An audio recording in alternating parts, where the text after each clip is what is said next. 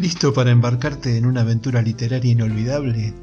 Entre Párrafos es un podcast emocionante que se está transformando en tu portal a un mundo de historias cautivadoras, discusiones profundas y entrevistas inspiradoras con autores talentosos. Sumergite en el reino de la literatura y déjate llevar por la magia de las palabras, descubriendo libros de nuevos autores. No olvides presionar el botón de suscripción, unirte a nuestra comunidad de ratones de biblioteca y desbloquear el verdadero poder de la narración independiente. Entre párrafos, encuentro de escritores, la parte divertida de las letras. Soy Marcel Urbano, periodista, escritor y por la gracia de las nuevas tecnologías, podcaster. Hola, ¿qué tal? Bienvenidos a este nuevo episodio de Entre Párrafos. La invitada de hoy es Gretel Mito joven escritora argentina oriunda de Quilmes y que pasó gran parte de su vida en, Villa Domínico, partido de Avellaneda, en la zona sur del conurbano bonaerense. Gretel es escritora y está orientada al formato cuento, aunque me cuentan por ahí que eh, tiene algunos, algo de poesía escrito, después lo vamos a confirmar. Ha estudiado idiomas, entre ellos japonés, Explora otras artes como el diseño de uñas. Por su amor por la literatura, participó en el taller literario infanto-juvenil de Susana Dalois en la Biblioteca Mariano Moreno de Bernal y realizó un taller literario para adultos dictado por Verónica Rodríguez en la ciudad de Avellaneda, donde perfeccionó su estilo narrativo y la edición de sus propios textos. Esto la llevó a realizar también más adelante un curso intensivo de corrección de textos en el Instituto Mallea. Es autora de dos libros, El sueño de las lavanderas, del año 2022, publicado en, México, en Colombia y en México mediante Taika Editorial, y es una antología de cuentos lésbicos de varios géneros.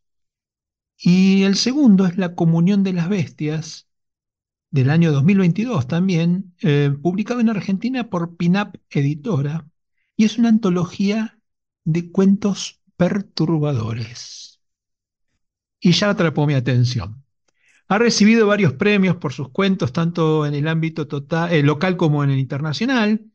Así que bueno, hechas las presentaciones del caso, le doy la bienvenida a Gretel, con quien vamos a compartir los próximos 60 minutos. Buenas noches, Gretel, ¿cómo estás? Buenas noches, Marcelo. Muchísimas gracias por invitarme. Eh, un placer. Gracias. Bien, comparto el, el placer también es mío. Estoy muy motivado por escuchar eh, tu historia y saber de tus pensamientos y de tus obras. Sabes que yo empiezo mis programas con una pregunta informal y esta me quedó como servida en bandeja. No sé si sos ah. futbolera, pero me quedó la pelota en el penal. No tengo de arquero y lo único que tengo que hacer es patearlo. ¿Me podrías explicar, ¿me podrías explicar qué tienen las uñas para inspirarte?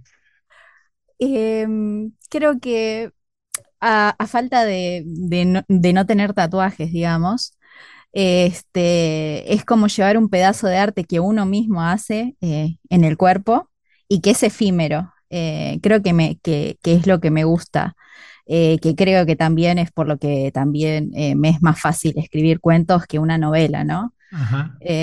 así que sí, no sé, es, es otra manera de, de mostrar mi personalidad y llevarla a la vista. Este, así que sí, creo que es eso, lo efímero y, llevar eso, poder crearlo yo y tenerlo yo, digamos, a mano. Ajá, y, bueno, ¿y alguien, alguien te, te, estaría pagando por hacer eso o solamente asesarte sobre tus propias uñas? Eh, mucha gente me, va, o sea, muchos amigos me, han dicho que tendría que, trabajar de esto, pero por el momento es por hobby nada más. Bueno, vos tenés una relación así medio multifacética con las artes, ¿no? Porque eh, eh, enumerame un poquito qué cosas, aparte de la literatura, haces.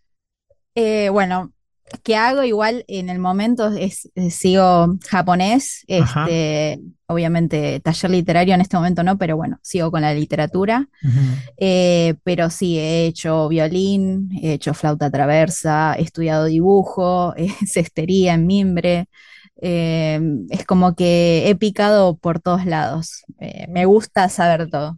¿Y esto se debe a, a que estás en la búsqueda de un medio de expresión o lo que sale sale y lo que te importa es el contenido del mensaje, sea esto, no sé, una, una cesta o una melodía en violín? Eh, Puede ser. eh, creo que es también una, vuelve a esto de las uñas, creo, ¿no? En esto de, de crearlo, de crear algo que a mí me parezca bello, este, y eso, y hacerlo yo. Hacer es crearlo yo, eh, no comprarlo, eh, en ese sentido, sino tratar de, de llegar yo a esa misma belleza que veo eh, afuera eh, de otros creadores, ¿no? Y cu- cuando haces violín, por ejemplo, Mm. ¿ejecutás canciones, di- eh, no sé, creadas por vos o tomás canciones de otros y las tocas? Más, más bien, en ese caso sí. En ese caso, el nivel que, que tengo de violín fue más para, para eh, reproducir cosas que ya, que ya se han hecho. Eh, es algo que sí me gusta muchísimo la música, pero eh, me parece que es una de las artes también más completas, pero también por eso más difíciles por ahí, ¿no? A diferencia de escribir o por ahí dibujar, eh, por lo menos para mí, ¿no? Obviamente, al que se dedica a la música seguramente le es mucho más fácil eh, construir una melodía que por ahí hacer un cuento, ¿no? Pero en mi caso sí, eh, es como es eso que siempre me gustó, pero que es más de, de escucharlo y de, de reproducirlo que, que de, que de hacerlo, ¿no? Ah, antes de meternos en, la- en los cuentos, Mm. quería confirmar esto que leí en alguna nota o en algún lado, que también eras poetisa o que Ah, tenías sí. algunas, algunos poemas este, eh, creados. Eh, eh, ¿Es verdad esto? Sí, es verdad. Eh, eh, la poesía eh, también, como volviendo a lo de la música, es como la poesía me parece muy importante a la hora de escribir, pero eh, no me sale con la facilidad que por ahí el cuento, eh, ¿no? O la prosa. Este, así que sí, tengo, tengo algunos eh, poemas, pero es como que es la parte más, más cercana al corazón también, ¿no? La Ajá. poesía siempre es como que uno está más desnudo, entonces me cuesta más hacerla y me cuesta más mostrarla también. Empezaste a escribir aún sin saber escribir. ¿Nos puedes Sí, explicar cómo es esto? eh, bueno, eh, sí, tengo una historia bastante extraña con, con la literatura. O sea, yo creo que mi curiosidad empezó ya de más grande, a los 10 11 años realmente. Entonces yo llegué a la primaria sin, sin saber ni escribir mi nombre. O sea, nunca tuve esa eh, curiosidad que tienen otros chicos de empezar a, a- a leer o a escribir eh, antes de, empezar la primaria. Entonces empecé, empecé sin saber escribir mi nombre pero tengo una anécdota que me han contado mis papás que, que en, durante el año, du- durante el primer año en la primaria, este, escribí un cuento y e incluso se lo llegaron a mostrar al director, que no sé ni, la verdad que nadie se acuerda acá de qué iba el cuento ni, ni qué era, pero bueno, sí, eh, al parecer ya, ya venía des- desde esa época, eh, mi amor por, la escritura. Ajá. Bueno, y, así vamos entrando despacito en la, en la literatura. Y pareciera que el cuento es una elección definitiva por todo esto que explicaste, de, la, de la, de la espontaneidad, de lo más corto, de lo efímero. Eh, eh, ¿entendés que el formato cuento es, eh, es definitivo o a lo mejor un día te dedicas a la novela o, o lo- o- o- o no te cerrás a, a- a otro Sí, formato como la novela?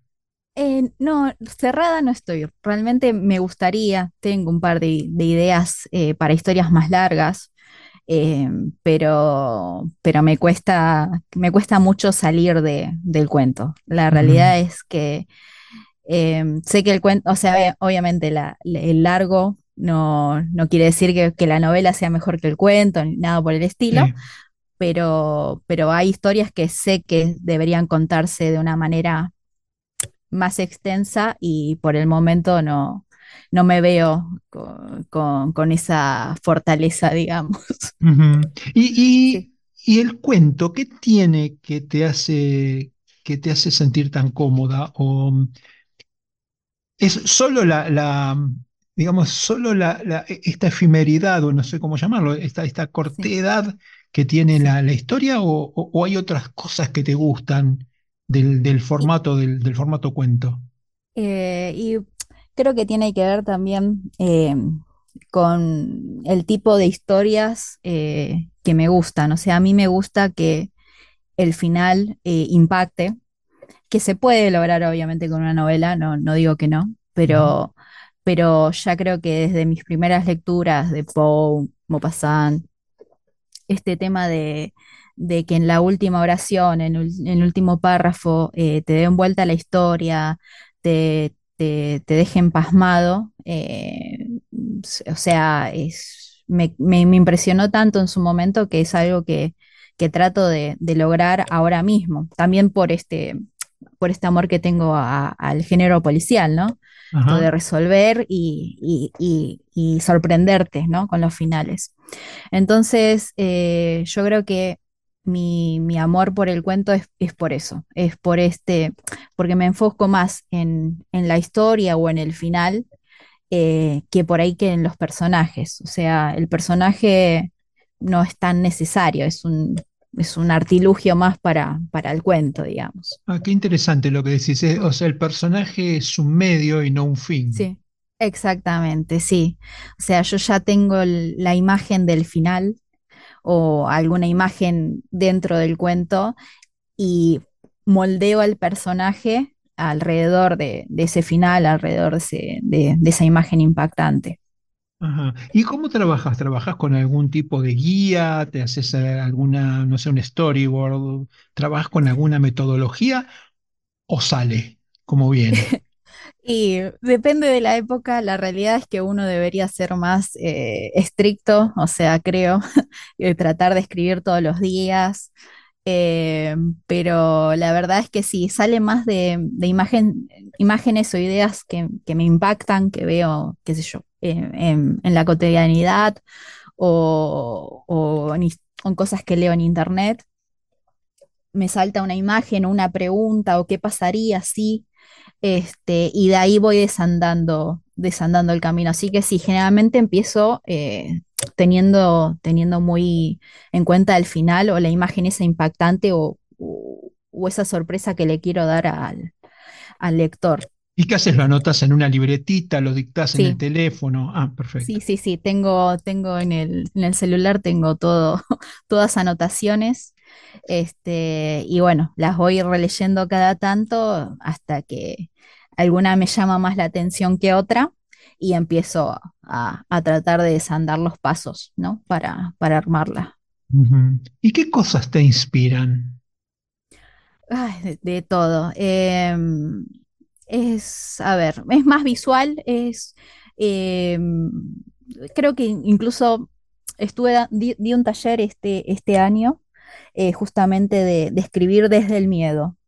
Me di cuenta que, o sea, me gusta, me gusta el género del terror, pero cuentos que, he escrito eh, han surgido de, de momentos de, de como de sobresalto, de miedo eh, en el libro de La Comunión de las Bestias, que es el libro de terror, tengo un cuento que surgió, eh, que yo estaba acá en mi casa y escuchaba gritos en, la puerta y digo, ¿qué, qué estará pasando? Que, eh, o sea, era, era mucho ruido y resulta que eran unos chicos que estaban jugando la pelota en la calle, una tontería.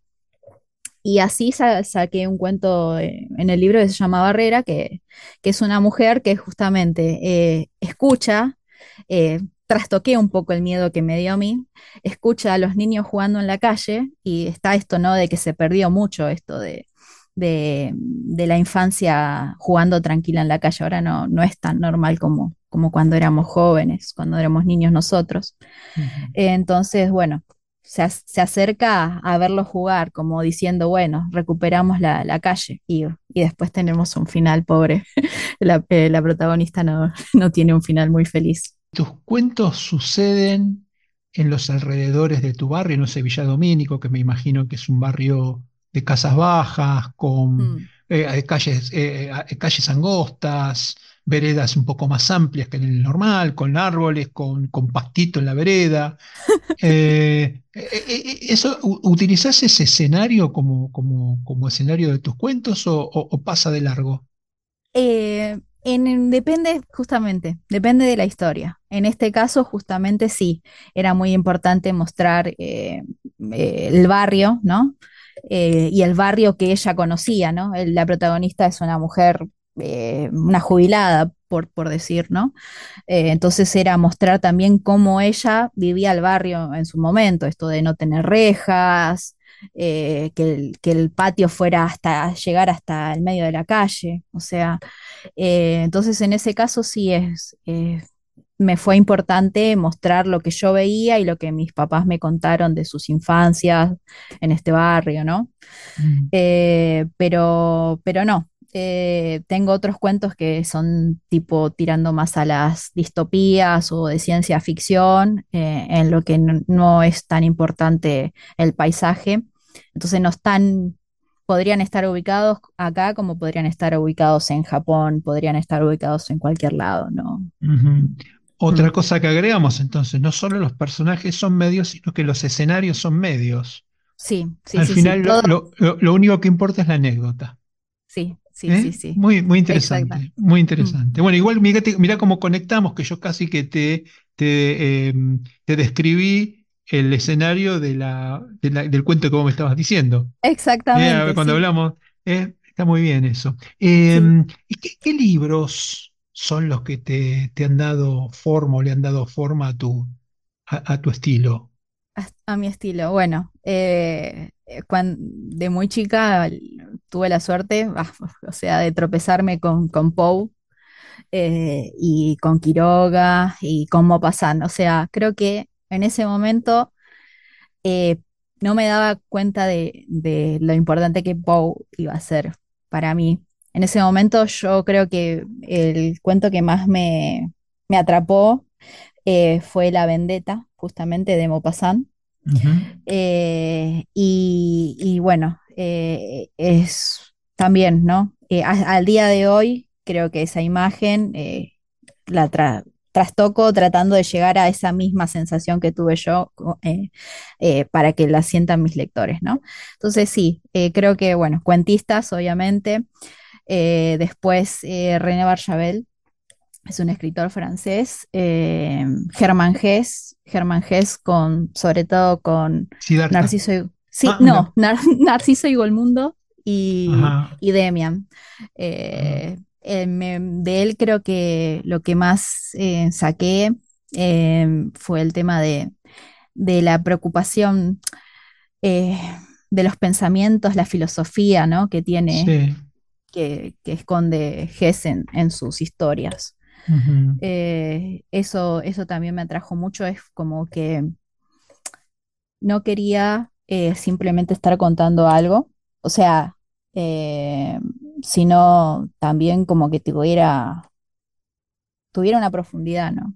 No, no, te preocupa tampoco demasiado el género, es decir, si tenés que hablar de terror, hablas de terror, si tenés que hablar de amor, hablas de amor, no, no es una preocupación el género siempre que sea cuento.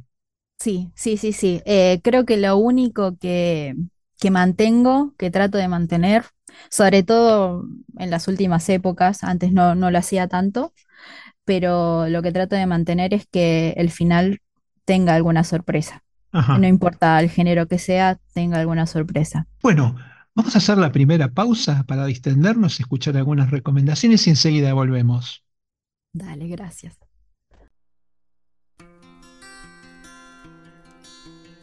Quiero invitarte a que me sigas en mis redes. Podés hacerlo por Facebook, Instagram, YouTube, etc.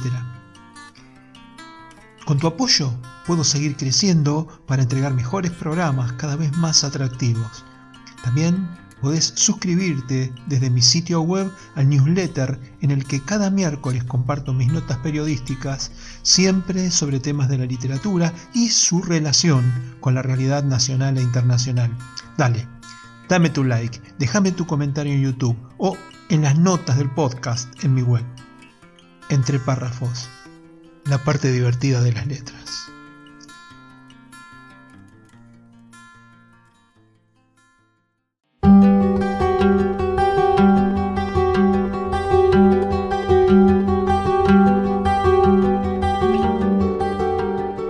Fragmento de los ritos mayores del agua del capítulo titulado Chamán. Les voy a mostrar otro grabado. Gloria tomó las pantallas que iluminaban la pared de los grabados rupestres y las giró hacia arriba, alumbrando otra pared que formaba una bóveda sobre sus cabezas.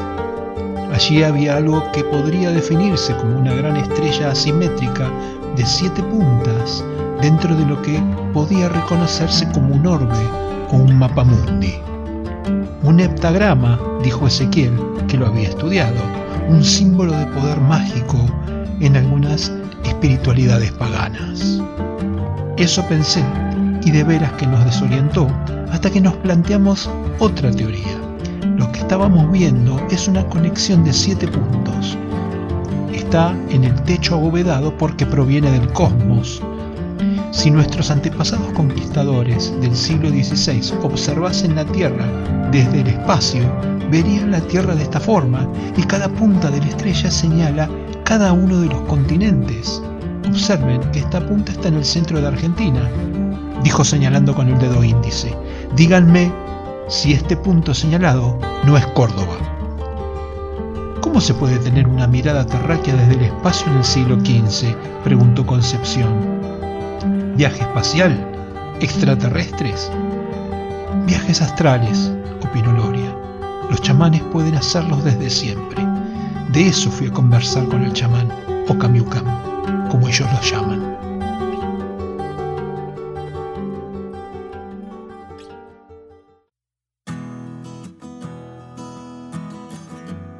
No olvides presionar el botón de suscripción, unirte a nuestra comunidad de ratones de biblioteca y desbloquear el verdadero poder de la narración independiente. Entre párrafos, encuentro de escritores, la parte divertida de las letras.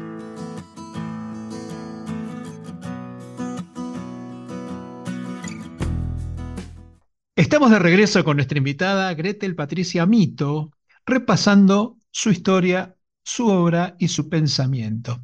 Gretel, antes de entrar en tu último libro, se notan temáticas muy claras que parecen definidas con alguna precisión y preferencia. Yo detecto tres, adultez temprana, el amor romántico entre mujeres y el terror cotidiano.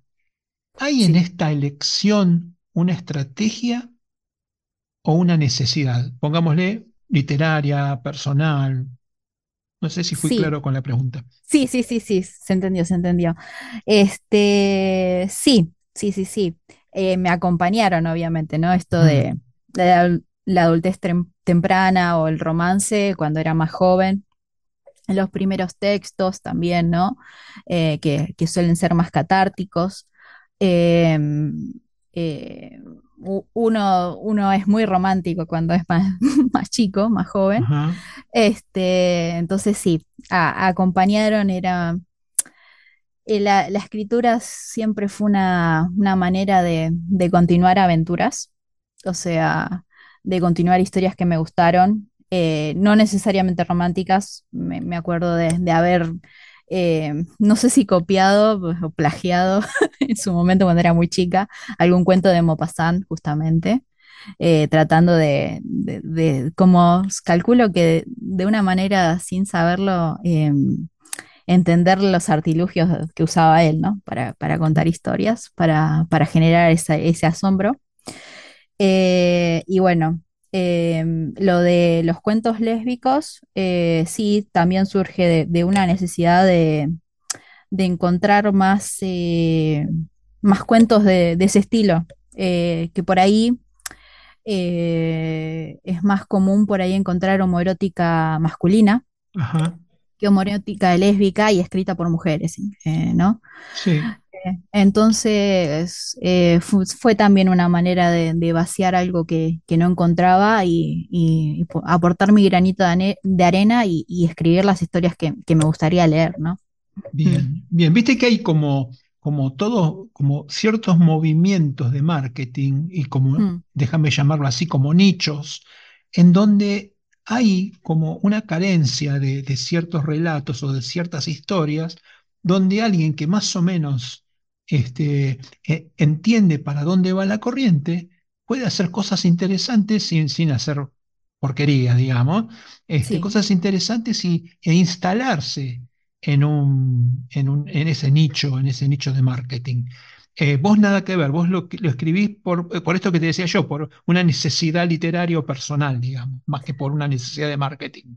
sí, exactamente. Eh, este, mm, no creo que salga del todo bien. eh, se puede, o sea, hay, hay escritores muy buenos que pueden, deben poder escribir de todo, pero cuando se trata de, de minorías eh, y cosas por el estilo, eh, creo que se nota, se nota si no sos del del palo, digamos. Ajá. Bueno, este año en la Feria del Libro había mm, un stand de, del movimiento L- LQ ah, sí, sí, este, que estaba siempre lleno de gente y no necesariamente eh, lleno de, digamos, no necesariamente practicantes, por dejármelo decir sí, así, ¿no? sí, sí, Eh, que me, me resulta más, más cómodo, espero que nadie se, se sienta ofendido. Eh, y me pareció que era, que era un fenómeno interesante, porque estaba siempre lleno de gente. Yo- me tocó ir toda la semana por diferentes motivos, hacer entrevistas, inclusive fui por mis libros, mm. y siempre estaba lleno, ¿viste? Entonces digo, bueno, esto tiene que haber detrás de esto, primero, que no, no- no- importa si es una minoría o una mayoría, sino que Sí, había tanta cantidad en, lo- en el, en el stand, una mesa tan grande que sí, evidentemente había ahí atrás un negocio, había un nicho muy claro. Y eso me llamaba la atención y por eso te lo preguntaba. sí, bueno, eh, o sea, si ahondo más, eh, viste, esto que decía yo de que hay un movimiento de, de género homoerótico eh, masculino, ¿no?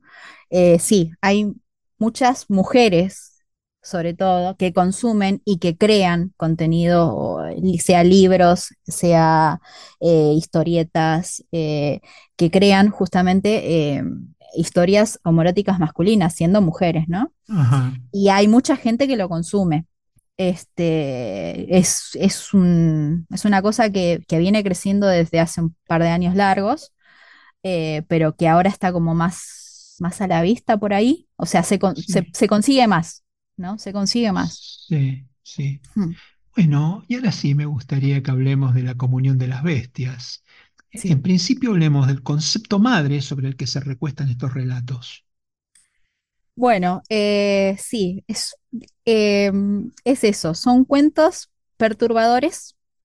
No pueden ser llamados exactamente, o sea, son, son de terror, pero es eso, más que aterrarte o darte miedo, te perturban. Eh, es algo que, que, es lo que tienen más en común, porque ya digo, hay cuentos que son por ahí más costumbristas o más eh, verosímiles, como es este de, la barrera, que, que ocurre en un bar- barrio argentino, o sea, que se pueden sentir muy identificados. Eh, y después tenemos cuentos de ciencia ficción eh, o, fantásticos también. Pero la idea, lo, que une a todos es esto de, de justamente, de perturbar, de que haya un personaje eh, bestia, digamos, justamente el, el- el no- el nombre que utilicé para el libro, que es justamente uno de los cuentos que, que- que lo componen, eh, es esto, ¿no? Como la comunión de las bestias, o sea, un libro en el que eh, encontramos bestias de diferentes tipos, eh, que, que, se sa- que salen vencedores o no, dependiendo del cuento. Que hay, o que hay, se encuentran con bestias más grandes también. No hay, no hay en los relatos nada parecido a lo sobrenatural, a lo místico, a lo, a, a- a lo paranormal. Eh, hay dos o tres cuentos que, que, sí. El, el último eh, y al que le da el nombre al libro, La Comunión de las Bestias, hay algo sobrenatural que incluso igual se puede dibujar y se puede pensar que también que como un eh, narrador que no es confiable, digamos. Pero sí, tira más a lo sobrenatural. Y después tenemos el, no sé si es el segundo cuento, que es La mentira de los espejos, que es, es de ciencia ficción, digamos, que es un, un lugar donde hay una bahía y, y una isla de, de gente que es igual, una- una- hay, un- hay idénticos. Está la gente que vive su vida y después hay un idéntico que lo utilizan para, para hacer las cosas que no quieren, digamos. Entonces ese sí tira más a, a- a lo irreal. El resto sí es más, más cotidiano realmente. Bueno, contame tu experiencia editorial. Primero arranquemos con la, con las, eh, con las eh, o Sí, internacionales y después vamos a la Argentina. Háblame de Taika. Taika, bueno. Taika, eh, a- llegué a ellos, eh, habían hecho una convocatoria para otro libro que hicieron de, de cuentos de terror. Eh, era un concurso en el que si resultabas ganador, eh, tenías la, la posibilidad de, de formar parte de una antología. Eh, y bueno, eso fue en el 2021, para finales del 2021, para Halloween justamente. Eh, lo, lo organizaron un par, de meses antes. eh, y bueno, tuve la suerte de, de- salir de un- como una de las ganadoras. Y en el proceso de editar ese cuento para la antología, hablando con, con las editoras, es una editorial nueva y aparte también esto es diversa, justamente tratan de, diversificar los personajes de, las historias que, publican. Y hablando con las editoras me dijeron, eh, qué, otro tipo de cuentos tenía. Le conté que tenía cuentos justamente homoeróticos masculinos, homoeróticos femeninos eh, eh, en mi haber y me, me dijeron esto. Mirá, que, que nosotros no tenemos nada publicado todavía que sea exclusivamente de cuentos lésbicos. Y, y- y bueno, me dijeron, si, si, si armas un libro, mándalo a- por la página, este, y nosotros lo, lo vamos a, a- a ver. Evaluar, Y digamos. a evaluar, exactamente. Sí, no es que, o sea, me dieron la tarjetita y yo tenía un número privado y hice contacto, no. Tuve que pasar por el, por, el proceso igual, igual que el todo el mundo. Y bueno, en esos meses me, me dediqué a, a corregir los cuentos porque eran cuentos muy viejos, debían tener entre 10 y 15 años. eh, y, bueno, corregirlos para que todos tuvieran el mismo nivel, eh, tratar de, de poner esa sorpresa, tratar de encontrar el hilo conductor también, porque ya, ya te digo, ahí también era, había cuentos de históricos, había cuentos de terror, cuentos fantásticos, eh, cuentos realistas. Eh, entonces eh, también fue buscar el hilo conductor, que al final es, es justamente el amor entre mujeres, en diferentes, que puede ser el amor convertido en celos, el amor que es miedo, el amor durante la guerra, un amor más naif, digamos, también.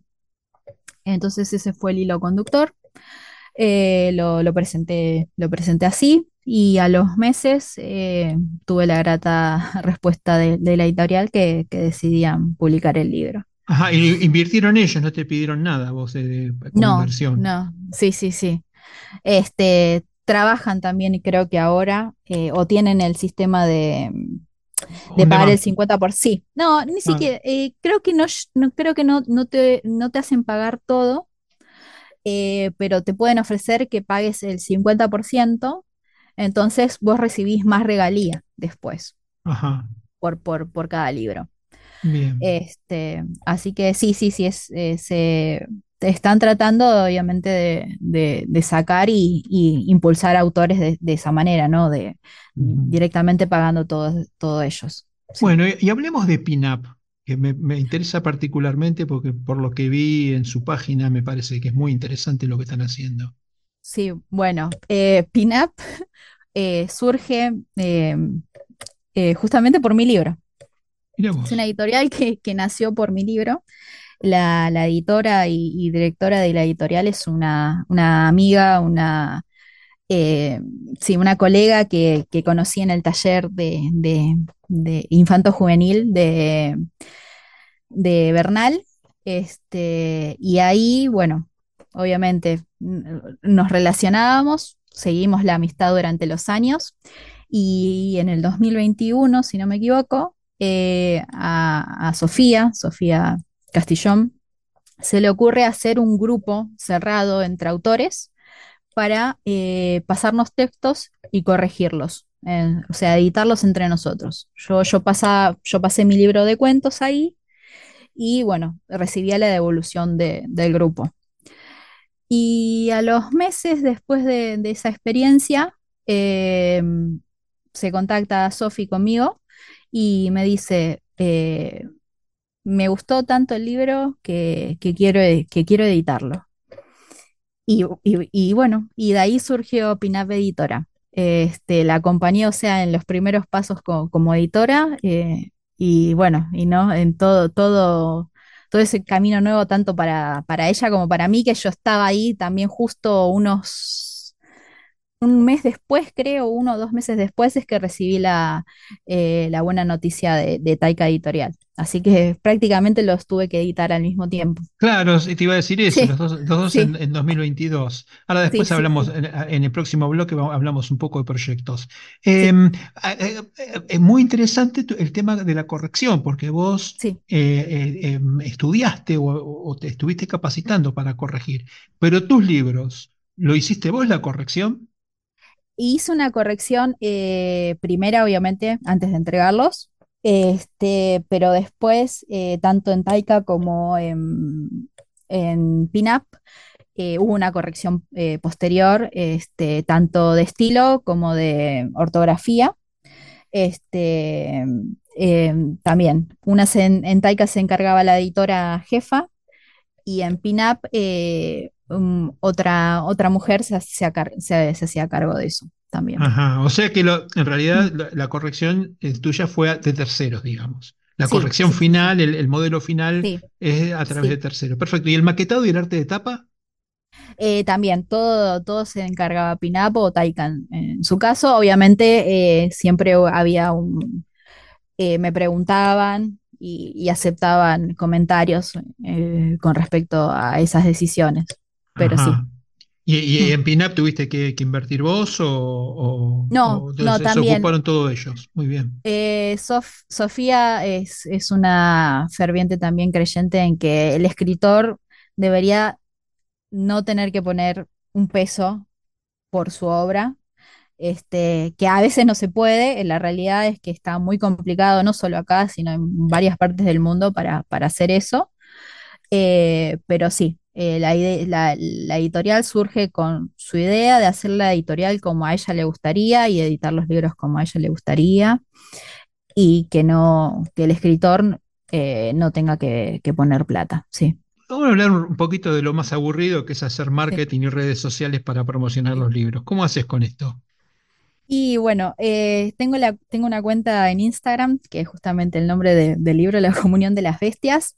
eh, y bueno, durante lo que fue la promoción y la preventa, este, y antes de, de que hiciéramos las presentaciones, eh, estuve muy, muy presente ahí.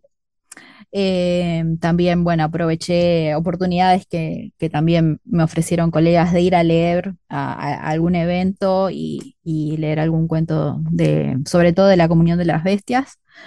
Este, y en, estos últimos meses estoy tratando de volver un poco más a, las redes. Este, em, me, me interesa también esto de, de- leer en voz, eh, voz alta mis cuentos, este, porque al parecer, eh, por lo menos mis cuentos los leo bien. Entonces, es, me parece que es una manera también interesante de, de atraer lectores y que quiero, que quiero profundizar en eso. Bueno, te, te garantizo que eso funciona porque yo lo que hago De hecho, en el próximo programa voy a leer sí, un texto tuyo. Eh, funciona, funciona porque sí, entretiene, porque eh, te- si- que generas el clima y las condiciones correctas sin tener mm, una voz. Yo no soy locutor, soy periodista, no locutor. Yo tampoco, Eh, no tengo claro, nada. entonces sí, bueno, generar el clima, las condiciones, leer correctamente, sin mm, ser este, un, un profesional de la lectura, tal cual. este, eh, trae muy buenos resultados, te lo digo por experiencia. Así Sí, que sí, este, sí. vamos a probar cómo nos va con el tuyo ahora, ¿eh? que lo vamos a tener- estar eh, leyendo para el próximo programa. Estoy muy Eh, contenta con eso también. bueno, bueno. Eh, estuviste haciendo, a- antes de irnos al segundo corte, quería preguntarte si hiciste reuniones de, de lanzamiento para las novelas. Eh, sí, que la, obviamente la, la que fue de Taika, que era México-Colombia, fue virtual. Este, y la de Pinup tuve también la suerte de, de hacerla, no me acuerdo si fue en agosto del año pasado. Este, en la biblioteca que, que, que con la, en la que di los primeros pasos como escritora, que es la, la Biblioteca Mariano Moreno de Bernal, sí. Ajá, bueno, ahí to- eh, toda la zona de Avellaneda y Quilmes Sí, hay mucho apoyo al, al, sí, tema, sí, así que sobre bueno, todo, sí, sobre todo en Quilmes, sí. La verdad ajá, que tienen un movimiento literario muy lindo. Eh, después es como que ahora siento que en Avellaneda se está notando más, es como que estaban más escondidos en Avellaneda, Eh, pero Quilmes sí. Mm, Bueno, nos vamos al corte y a la vuelta seguimos con, con el programa. Dale. Ahí vamos. Quiero invitarte a que me sigas en mis redes. Podés hacerlo por Facebook, Instagram, YouTube, etc. Con tu apoyo puedo seguir creciendo para entregar mejores programas cada vez más atractivos. También podés suscribirte desde mi sitio web al newsletter en el que cada miércoles comparto mis notas periodísticas, siempre sobre temas de la literatura y su relación con la realidad nacional e internacional. Dale, dame tu like, déjame tu comentario en YouTube o en las notas del podcast en mi web. Entre párrafos, la parte divertida de las letras.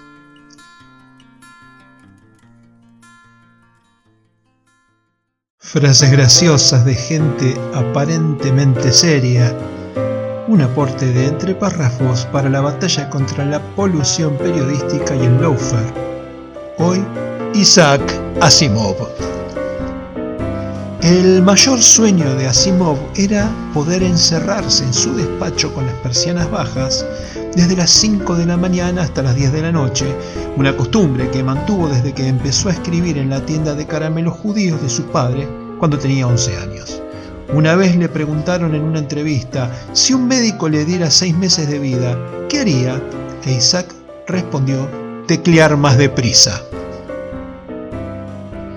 La frase de hoy esas personas que creen que lo saben todo son una verdadera molestia para aquellos que en verdad lo sabemos todo. Frases graciosas de gente aparentemente seria en entre párrafos la parte divertida de las letras.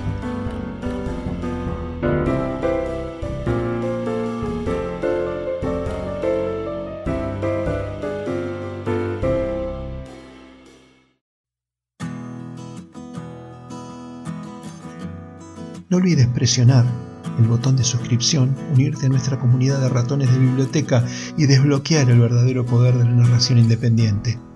Entre párrafos, encuentro de escritores, la parte divertida de las letras.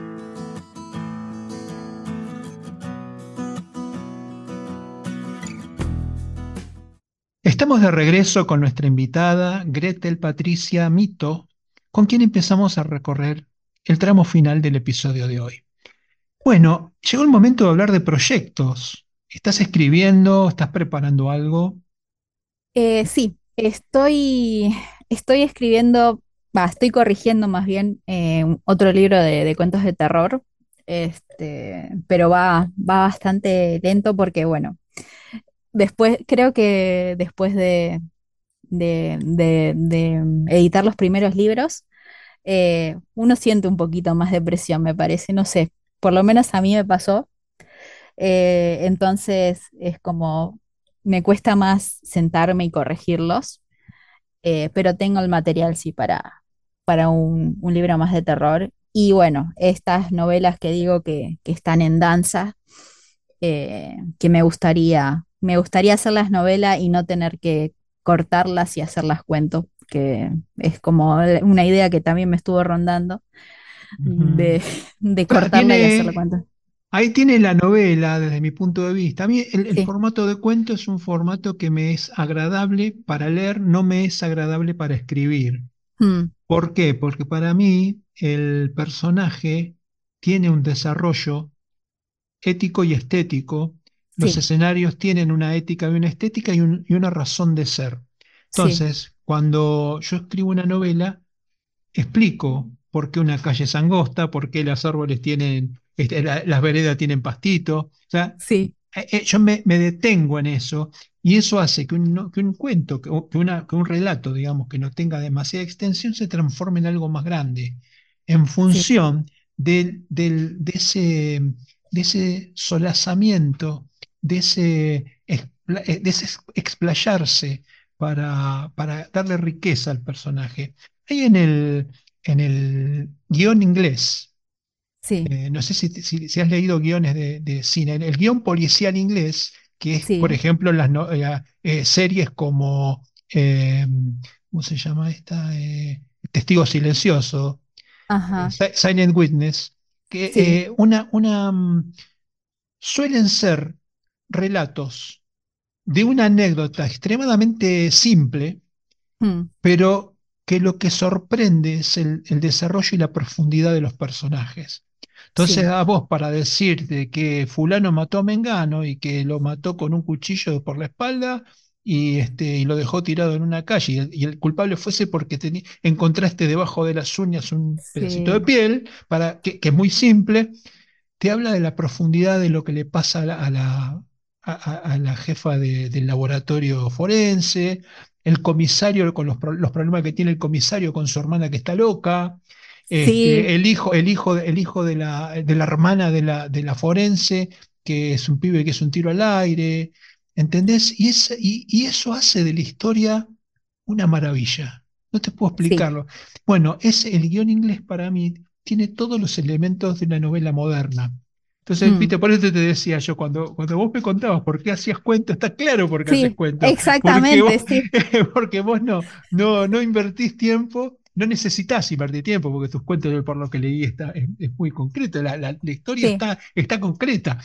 Pero sí, no te, no, no- no te tomás el tiempo de solazarte con, con el paisaje, encuadrarlo. no, O sea, un, un recurso muy lindo que tiene la novela es el encuadre fotográfico. Entonces vos mm, decís, mirás sí, por la ventana y te tomas unos minutos para decir este, lo que ve- lo que ves a través de la ventana. Y a lo mejor lo que estás viendo por la ventana es el fin del mundo, pero vos sí, podés sí, hacer, sí, a- sí, hacerlo de una manera muy bella. exacto, Y, ¿entendés? mm, Bueno, eso es lo que, lo que tiene el, verdadero secreto de la novela, que se extiende todo lo que vos quieras. Entonces vos que tenés la facilidad de ver la historia, uy, perdón, eh, no, no te quiero, no te No, quiero por favor, no. Pero ver la, eh, eh, ver la historia, vos que tenés la, la facilidad de ver la historia, el principio y el final, ¿sabés qué lindo que es llenar el- el- todo el medio con cosas que, bellas que, que, que la completen, que la complementen? Perdón que me, sí. me fui, me fui No, no, de... no, pero es, es, la, es, es real, es así. O sea, em, yo creo que perdí cuando era, cuando era chica, cu- cuando escribía los primeros textos que hacía, eran mucho de esto de, de, de ponerme en el detalle, en detalles que en el cuento no, si no vienen al cuento, o sea, justamente, si, si no van al, fin, al final o, o a, explicarte por qué el personaje es así, no, no lo haces. En la novela sí, en la novela es, es lindo y es un requerimiento. Entonces yo creo que lo fui perdiendo, esto de describir a ta- tan, tan, tan detalladamente ciertas cosas, ¿no? Obviamente, cuando es importante para la historia sí lo hago, pero sí, se, se pierde, se pierde porque no, justamente en el cuento tenés que ser lo más parco posible, eh, que todo lo que, todo lo que pongas, creo que, que era Cortázar, creo que todo lo que pongas tiene que ir al final. Po- eh, Cortázar y Pau, me parece.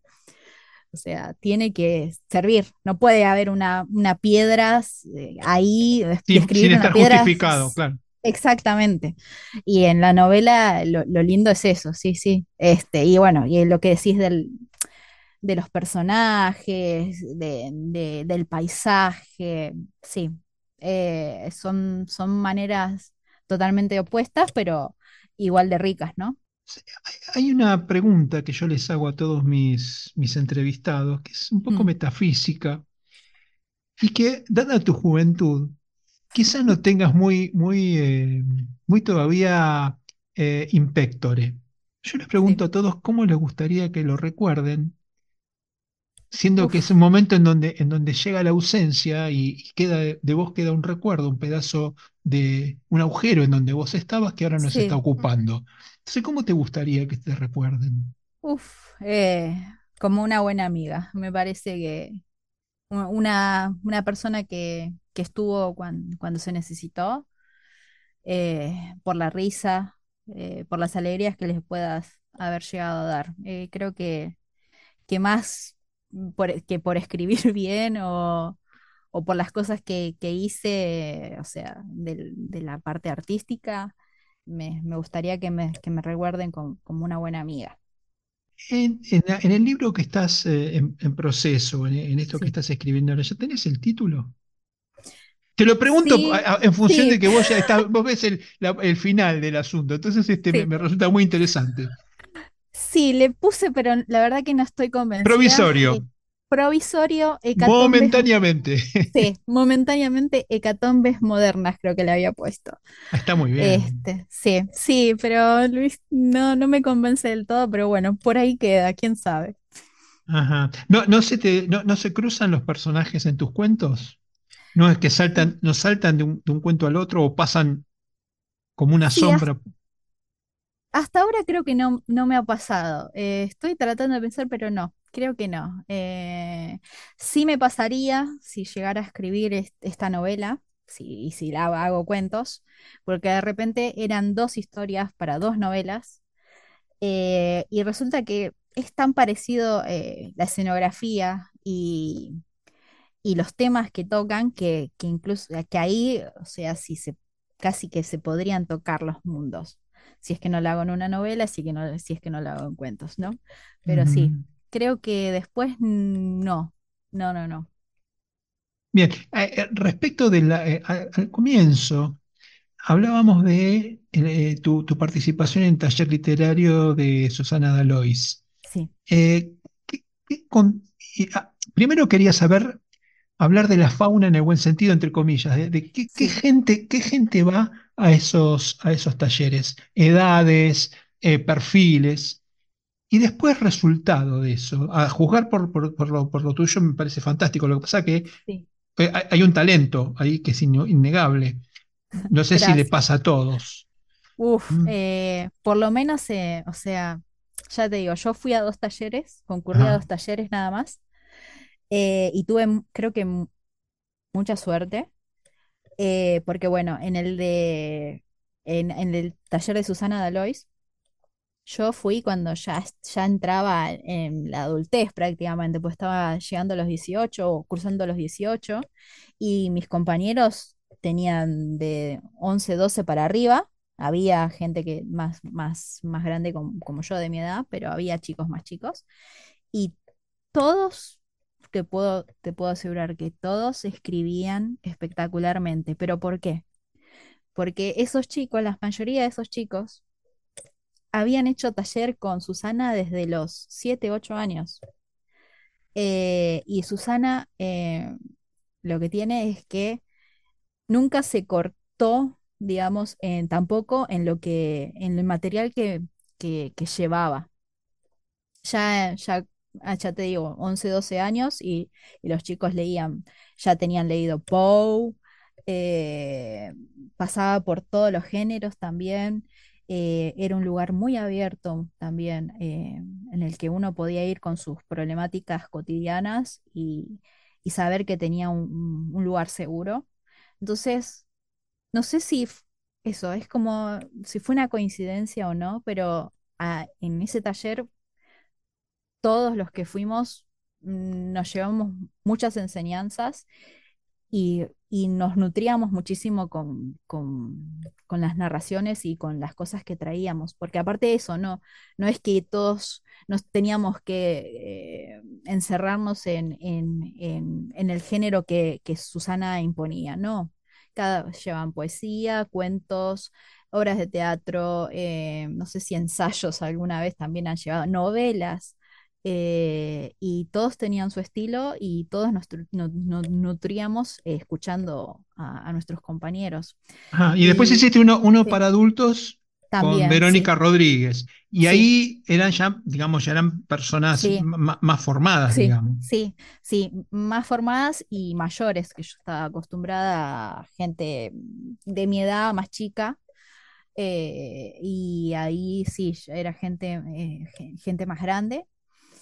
Eh, y lo interesante eh, y por qué continué en ese lugar es también porque se enfocaba también más, era como más enfocado en la corrección y había un compromiso mayor a la corrección del otro.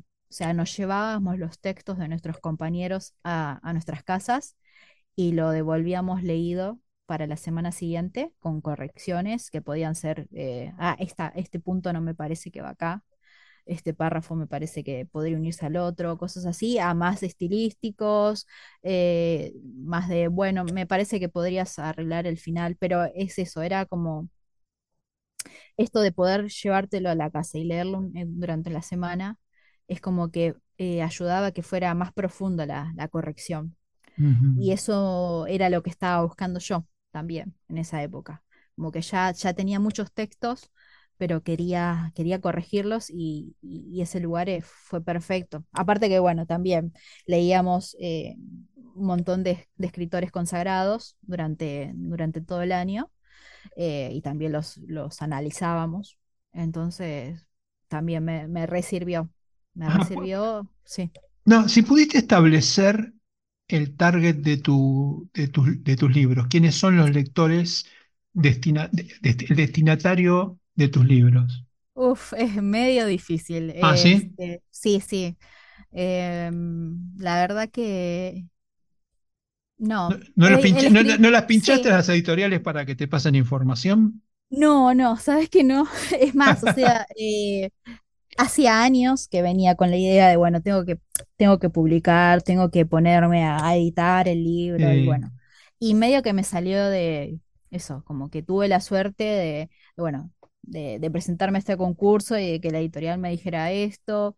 Y después lo del libro de cuentos de terror fue más que nada presentar un, un libro de cuentos más o menos afines para que lo, lo vieran eh, estos compañeros eh, escritores y me dieran una devolución. O sea que sí, que no, no me fijé. Bueno, ahora te lo voy a plantear distinto en el mismo sentido. Eh, sí. eh, si vos tuvieras que decir, yo escribo para gente de esta edad, ¿a quién crees vos que le estás escribiendo? Ah, puede ser que, puede ser que sea gente de, de mi edad, de 30 de entre 30 y 40 años, puede Ajá, ser. Este, creo que estamos justo, creo que estamos justo en, e- en el medio generacional, o sea, ajá, eh, como que conocemos eh, los escritores eh, consagrados eh, de, de Borges para atrás, o sea, pero también eh, tenemos cercanos eh, todas las nuevas corrientes de nuevos escritores, ¿no? Me parece. Por lo menos es lo que a mí me pasó, ¿no? Ajá, y de nuevo, de nuevos escritores eh, o de nuevas corrientes, eh, un ejemplo. Eh, bueno, eh, Samantha Schweblin, cuentistas, ¿no? Obviamente. Sí, Samantha Schweblin, Mariana, Mariana Enríquez, este, esa Sa- juega, esa juega en la- sí, en las grandes en las ligas, grandes Marina. ligas, sí, Sí, sí. Sí, bueno, Samantha Schweblin también, este, ajá, y incluso a mí personalmente me gusta más por ahí Samantha Schweblin. Este, después está eh, Alejandra Camilla, Alejandra Camilla que también está últimamente está ganando más fuerza y, y me parece genial, o sea, se remerecido. Eh, así que sí, eh, después, ¿qué, qué más? Si no, ahora, ahora tengo esos tres nombres más, más, más que nada, No, no, está sí, bien, se, se entiende claramente a- sí, eh, cuando hablamos de corrientes y de nuevos te estamos hablando sí, de lo último, de lo último, ¿no? sí, Bueno, a mí me gusta mucho Mariana Enríquez, me parece que sí, ha acertado. Ahí vuelvo al ejemplo que decíamos hace un rato, de que ella explota muy bien el nicho en el que se mueve. sí, No solo escribe muy bien, porque escribe muy bien, sus historias son este, aterradoras de en serio, sí. pero, pero además ella encontró, me parece, su, su, su Su nicho lugar, sí, encontró su lugar y lo sabe explotar. sí, Entonces, bueno, eh, este, Sí, desde la editorial, desde Pinup también en su momento cuando teníamos que hablar de, de mi libro, hablábamos un poco de justamente de, de Mariana Enríquez porque es la gran eh, referente en este momento de lo que es el cuento sí, de terror eh, y el cuento de terror gótico, digamos, ¿no? También. sí, y además de- en paisajes comunes, ¿viste? Ella Comunes, eh, anda, exactamente. anda, anda por los mismos lugares donde andamos nosotros, qué sé yo. Sí, Todo tiene sentido y bueno, por eso está entre las 10 sí, eh, está en la revista Time la considera sí, entre los 10 escritores más importantes del mundo en la tal actualidad. cual. Sí, sí, sí, Y es sí. una piba, es una, una piba de, de Valentina Alsina. Sí, no, ¿eh? es, eh, Es, es una locura, yo creo que em, eso, ¿no? La, de la zona sur, los Ajá. escritores que hay en zona sur, Que eh, estamos, que, que que estamos habemos, acá, que habemos. exactamente. Yo estoy en Sí, Lanús, así sí, que este. sí, por eso es increíble, o sea, lees eh, escritores y decís, ¿de dónde? Ay, y resulta que es de por acá, de Quilmes, de, Lanús, o sea, es, es buenísimo. Bueno, ¿dónde se consiguen tus libros? Bueno, el de Taika eh, lo pueden conseguir por Busca Libre. Ajá, eh, lo buscan directamente con El sueño de las lavandas. Y después el de Comunión de las Bestias está en algunas librerías que lo, lo pueden encontrar eh, específicamente en la página de Pinap ajá. Editora. Este, y si no, justamente también tiene tienda virtual, así que, y envían a todo el país, así que no habría problema. Vos no, vos no los vendés los libros desde tus redes. Eh, más que nada, si de, si de repente voy hacia algún evento, llevo algunos, sí, Ajá, pero generalmente directamente los, los mando a, a la editorial, sí. perfecto. ¿Y si alguien lo quiere firmado? Ah, si, si alguien lo quiere firmado, no hay problema, se comunica conmigo y de mil amores. Es más, me, me da miedo arruinar mi libro con- con- firmándolo, así que, pero yo de mil Porque, porque tenés fea letra, no, no, no entiendo por qué Sí, debería es ser. como, me, me da vergüenza, es, me, me da vergüenza, tengo que admitir que esa es una de las cosas de, de escritora que, que todavía no, no me acostumbro. Bueno, tenés que escribirte unas 50 frases y tenerla Sí, in, in- in memoria. Entonces, este, sí, cuando, cuando llega el momento de firmar, no sé, yo tengo, te- claro, tengo 20 yo. Entonces, Sí, este, a, los que ya, eh, eh, usé, uso una muy frecuentemente con los que me sí. compraron los cinco libros. Entonces, cuando me estás Ah, comprando el quinto, le pongo este, algo así como que me, me, este, me robó eh, eh, toda la... no, no, eh, me- me- con la admiración de a- haberme perdonado cuatro libros y seguir insistiendo. Sí, que te- terminan siendo graciosas y profundas al mismo tiempo. Así que sí, bueno, sí, eso bueno, está y bueno, lo voy a, lo voy a claro, implementar. tenés que buscarte, no sé, tener 10 frases así como que, bueno, las sacás cua- cuando, le, cuando ves el- el- la persona a la que le vas a firmar, si Mm. ya te conoce, le escribes una cosa, si no te conoce, le invitas a que te conozca, que lea tus Sí, libros, que, que la- para ayudarla a, a- a conocerte. sí, está ¿Cómo, bueno. Cómo se contactan con vos? ¿Redes sociales, correo electrónico, si quieres darlo, Facebook? Eh, sí, por, por el Instagram, la Comunión de las Bestias, ahí pueden comunicarse, este, me pueden mandar mensajes privados, me pueden mandar mensaje en alguna publicación, este, yo de, muy contenta de poder charlar con, con mis lectores. Bueno, Gretel, ha sido un verdadero placer charlar contigo. Ay, no, el placer es mío. una alegría, este, tenés una luz este, eh, increíble. eh, Muchas gracias. así que bueno, me- eh, por lo que leí tú ya estás en el buen camino, quédate tranquila. Gracias. Este, este, se nota, se nota que vas, que vas por buen camino. Me parece que que cuando, cuando encuentres la vuelta a esto de la de, de- cuando, cuando yo creo que le encontraste la vuelta porque vos tenés el diseño este de, de que no te, no tenés, no te preocupa lo que pasa en el medio y Sí, que, este, que, que todo, todo es un medio para, para ese rengloncito final en el que, te vas a sorprender. Mientras tengas eso claro, estás bárbaro. sí, El tema es cuando quieras salir de eso, este, yo creo que igual lo vas a poder hacer porque tenés el material que, lo, que se necesita. Sí, e- es, cos- cosa de sentarse, ahí realmente es cosa de sentarse y, y pensar más profundamente en los personajes, porque es re importante para una novela, sí, sí, Sí, sí, está la ficha, no te olvides de hacerte la ficha. Los, los clientes, yo hasta lo, eh, ya lo he contado este en el programa, nunca me, me- me- digamos, nunca me aburro de decirlo porque siempre sí, tengo nuevos, nuevos eh, escuchas. sí. Pero yo hasta, le, hasta me consigo fotos de, in- de internet, me bajo fotos y le pongo cara a mis personajes. Sí, es, es que es lo que hay que hacer. Realmente, eh, una, una de mis escritoras favoritas, Cornelia Funke, ella empezó como ilustradora de libros. Ajá. Eh, y yo creo que eso le sirvió muchísimo a la hora de escribir, porque apar- aparte de que logra imágenes hermosísimas con las palabras, eh, también se, se apoya mucho visualmente con los personajes. O sea, hace mucho eso de eh, justamente las fichas de los personajes, con, con- los dibuja. eh, eh, es, es mu- es muy importante tener ese apoyo, sí, sí. Bueno, Gretel, ha sido un verdadero placer. Te mando un beso. El Estamos conectados. Así que hasta la próxima. Bueno, hasta la próxima. Muchísimas Chao, chao. gracias. No, a vos, a vos. Hasta luego.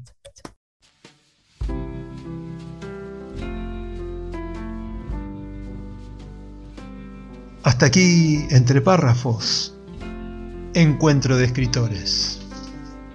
Un podcast emocionante sobre literatura independiente. Aquí estarás descubriendo libros donde las palabras cobran vida y las emociones desbordan. Unite a nuestra comunidad y descubrí la magia de la literatura en cada episodio. Suscríbete ahora y comienza tu viaje literario. Soy Marcelo Urbano, periodista, escritor y por la gracia de las nuevas tecnologías, podcaster. Te espero en el próximo programa.